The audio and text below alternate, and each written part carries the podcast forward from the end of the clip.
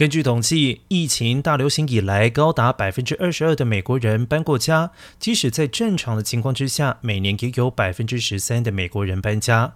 根据搬迁技术公司 Move Buddha 统计的数据显示，田纳西州、北卡州以及南卡州不仅在疫情大流行之初广受搬家人欢迎，而在二零二二年依然保持了这一趋势。至于排名首位的是夏威夷。另外，统计也显示，新泽西州还有加州名列前两名不受欢迎的搬迁前往州份。